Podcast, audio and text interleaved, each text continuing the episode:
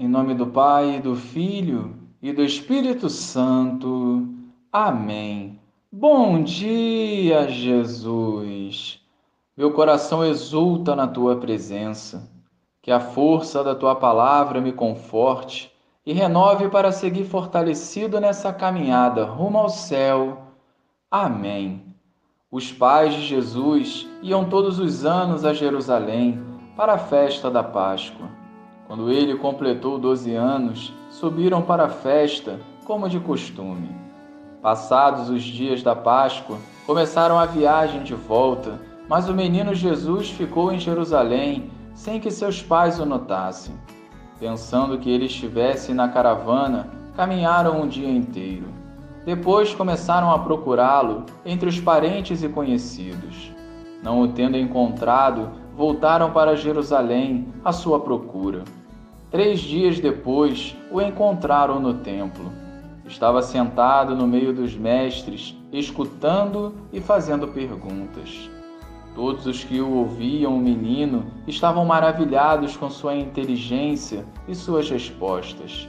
Ao vê-lo, seus pais ficaram muito admirados e sua mãe lhe disse: Meu filho, por que agiste assim conosco?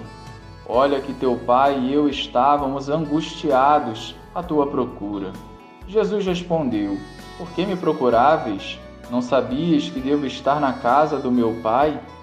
Eles, porém, não compreenderam as palavras que lhes dissera. Jesus desceu então com seus pais para Nazaré e era-lhes obediente.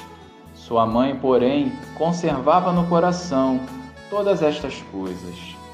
Louvado seja o nosso Senhor Jesus Cristo, para sempre seja louvado. Aos 12 anos, Jesus revela sua verdadeira missão: ocupar-se com as coisas do Pai. Jesus nos mostra que antes de sermos cidadãos da terra, somos cidadãos do céu.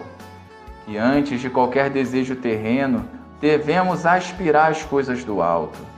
O Pai e o reino dos céus eram a prioridade de Jesus e em toda a sua vida ele foi fiel.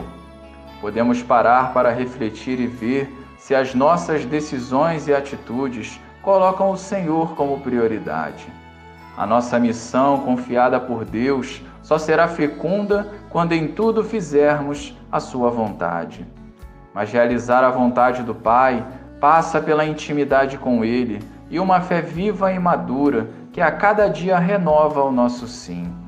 Há um lugar ideal para guardar a palavra de Deus, que é o nosso coração, algo que Maria fazia muito bem.